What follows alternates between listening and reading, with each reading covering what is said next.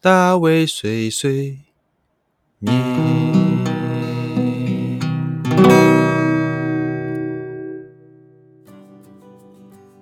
Hello，大家好，欢迎来到大卫碎碎念，我是大卫。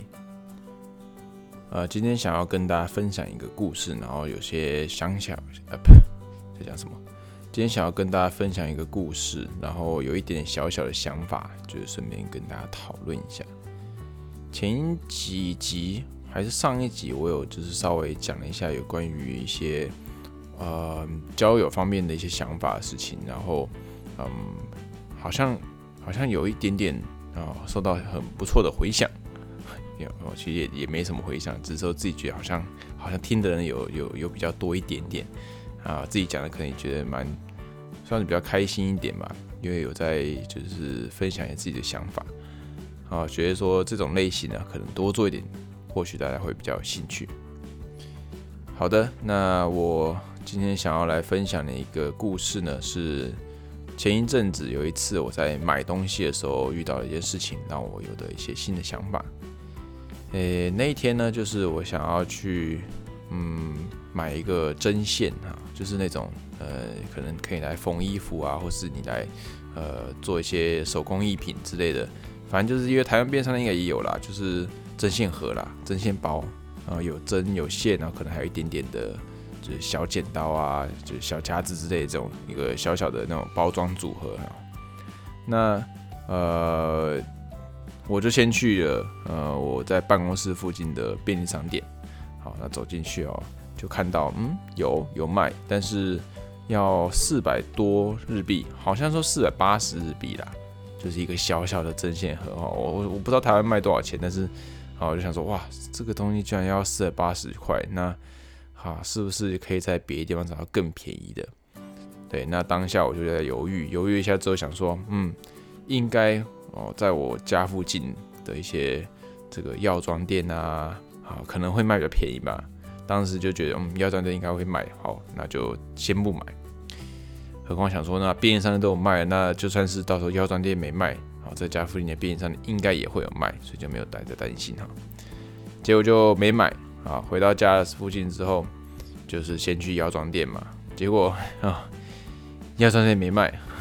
不知道为什么啊。嗯，说或许有卖，只是我那时候也没有问，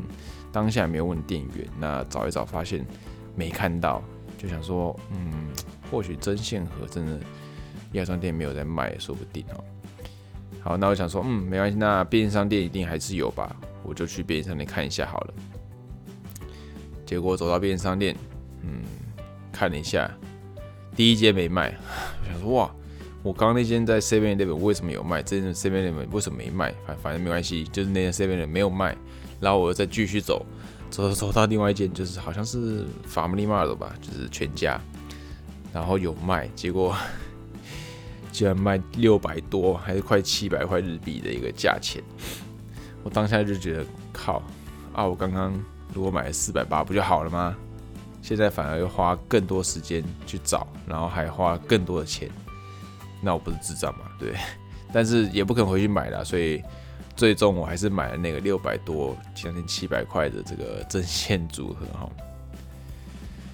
好，虽然说到这边的心情，我觉得有一个小小小的领悟，想说可以先跟大家讲一下。好，就是你当下看到了一个哦，你很心动，或是例如说你买衣服好了，你先逛到第一间店，你觉得这件这个鞋子不错，但是觉得好像我才逛第一间店而已。我今天还要逛五六间店呢，那每间店是不是都会有其他好看的鞋子？说不定。哦，如果现在买这双鞋子，那我之后是不是就没办法去买到其他更好的鞋子？这样，那你可能就会犹豫之下，最后不买当下第一双鞋子。但接着你逛了五六间店之后，你会发现，往往会发现就是哇，第一开始最喜欢那个鞋子。还是你最还是还是还是最喜欢的，就是没有办法找到比它更好、更喜欢的鞋子。那你最终可能就变成必须要再绕回去一间店，然后花一堆时间，结果还是买了最一开始的选择。或者是你甚至逛到就是打烊了，来不及回去看第一间店的时候，你就没办法，结果就只能妥协，在最后的店买你可能第二喜欢的鞋子之类的。哦，那你就会觉得，哇，当下觉得好像会在遇到更好的一个选择的时候，就是没有把握第一个那个选择，就是你会有点后悔了。应该大家都蛮常发生的，就是你觉得，哦，期待有更好，或是觉得还会有机会找到更好的这个东西的时候，却忽略了这个可能性，其实不一定是呃绝对有的哈。这蛮有趣，就是。你的个性怎么样？例如说，有些人他可能就是觉得，好，就是我现在看到这个喜欢，好，我就不管了，那我就直接就是接受这个选择，或是接受这件这个东西，你就不会再去思考下面的的下一个可能性哈。啊，这个东西也是都有人做了，但我觉得不管哪一个选择，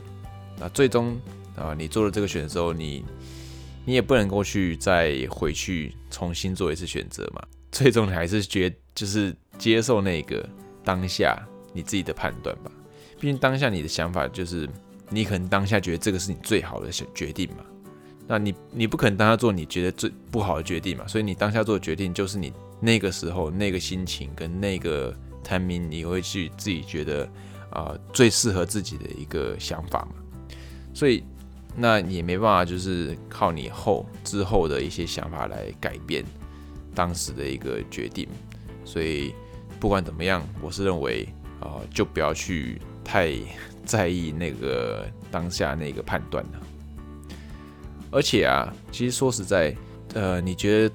你当下的决定是错的，或者是你觉得哇，早知道刚刚一开始应该要去接受最早那个选择，这种想法其实也不一定是完全正确的。举例来说，因为我那天哦，我后来不是买了那个快七百块的这个针线组合嘛，但我后来我们就是回到回到就是好好冷静下来之后，打开来看，然后看它里面有什么东西之后，哇，